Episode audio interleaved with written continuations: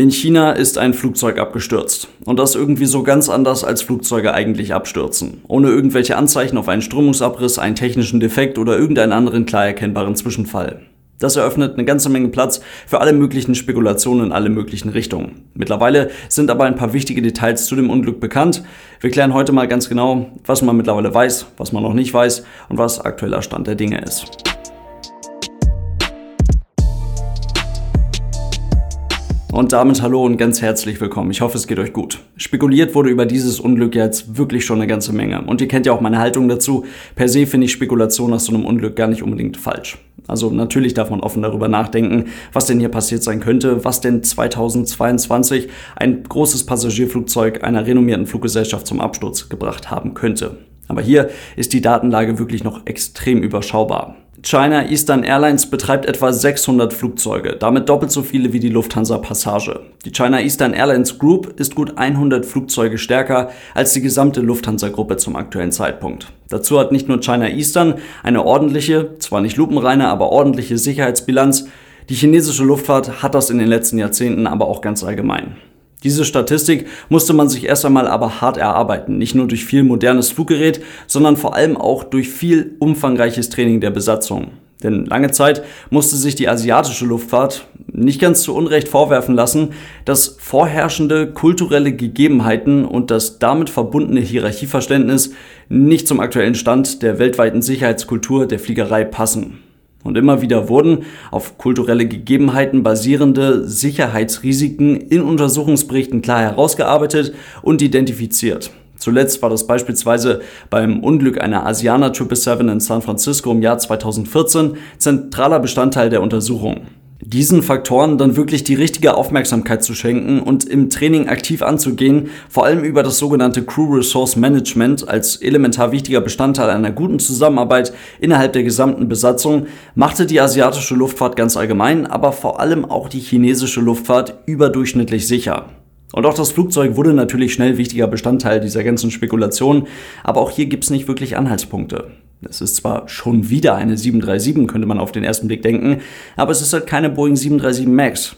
Die 737-800 allein ist für sich schon mal die erfolgreichste Variante der 737 und sie ist mit knapp unter 5000 gebauten und ausgelieferten Exemplaren das Rückgrat vieler Flotten, vieler Fluggesellschaften auf der ganzen Welt. Und sie ist ein Teil der 737 Next Generation Familie und eben nicht der 737 MAX Familie. Und die Next Generation Familie wurde in einzelnen zivilen Versionen insgesamt über 6700 Mal produziert und ausgeliefert.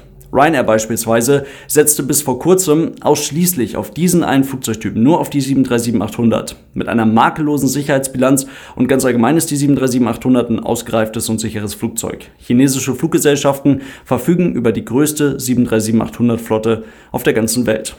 Die beiden Flugzeugabstürze der 737 MAX, die gehen auf ein System der 737 MAX zurück, auf das sogenannte MCAS. Und dieses MCAS ist in der 737-800 gar nicht verbaut. Und damit bleibt schon mal gar nicht mehr so viel. Es bleiben die Flightradar 24 Daten, also die vom Flugzeug ausgegebenen ADS-B-Daten, die aufgezeichnet wurden, und es bleibt ein Video.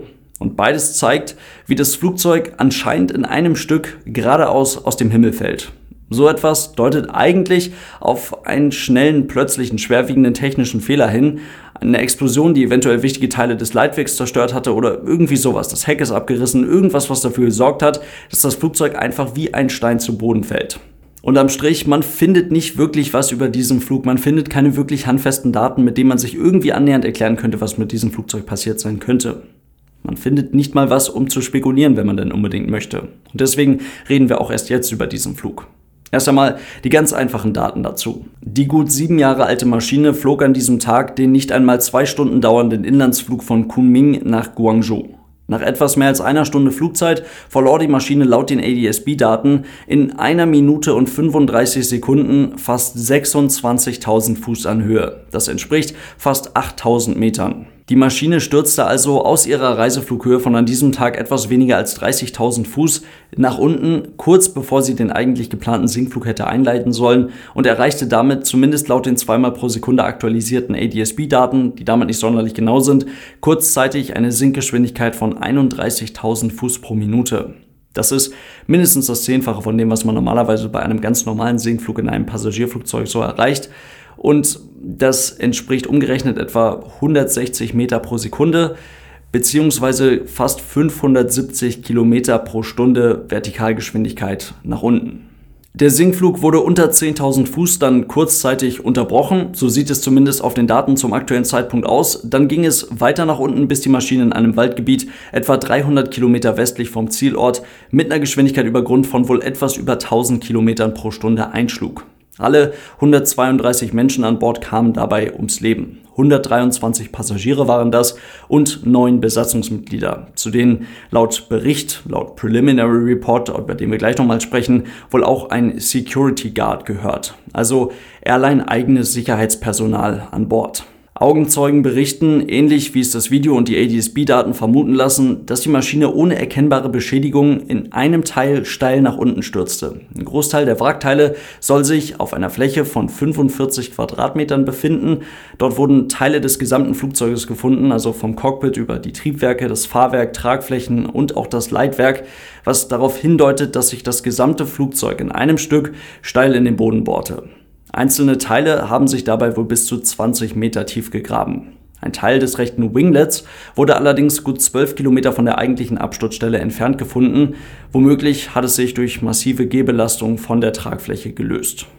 Und selbst wenn das aus welchen Gründen auch immer abgebrochen ist, wenn, selbst wenn das irgendwo in irgendeiner Flughöhe fehlen sollte, sollte das niemals die Flugfähigkeit der 737 einschränken. Die Bergungs- und Rettungsteams fanden keine Überlebenden an der Absturzstelle, deswegen wurde sich zügig auf das Finden der Flugdatenschreiber konzentriert. Es gibt einen Flight Data Recorder und einen Cockpit Voice Recorder, welcher die Stimmen im Cockpit aufnimmt. Letzterer wurde zwei Tage nach dem Absturz gefunden. Den Flight Data Recorder fand man dann wiederum nochmal vier Tage später. China Eastern ließ derweil ihre über 220 Flugzeuge starke 737-800 Flotte vorsorglich am Boden.